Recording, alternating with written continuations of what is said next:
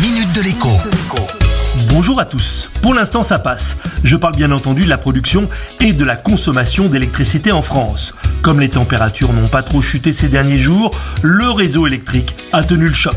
Avec 4 ou 5 degrés en moins en fin de journée, cela aurait été une autre histoire. Chez ERDF, l'opérateur de transport d'électricité, on a un plan d'urgence sous le coude consistant à débrancher à tour de rôle un demi-million de Français, soit 200 000 abonnés pendant deux heures, afin de soulager le réseau.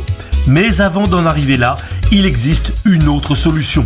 Convaincre un maximum de Français qu'ils peuvent réduire leur consommation électrique au moment critique en faisant un peu attention.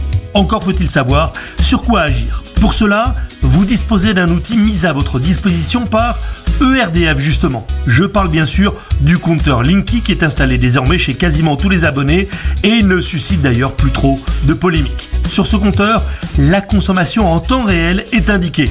Il suffit pour la connaître de cliquer 4 fois sur le bouton droit.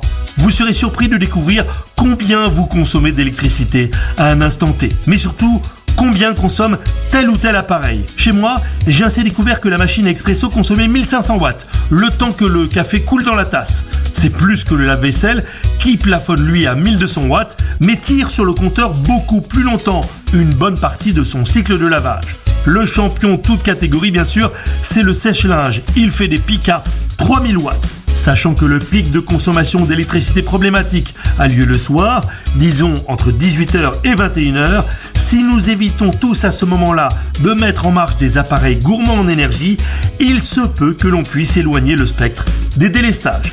À demain La minute de l'écho avec Jean-Baptiste Giraud sur radioscoop.com et application mobile Radioscoop.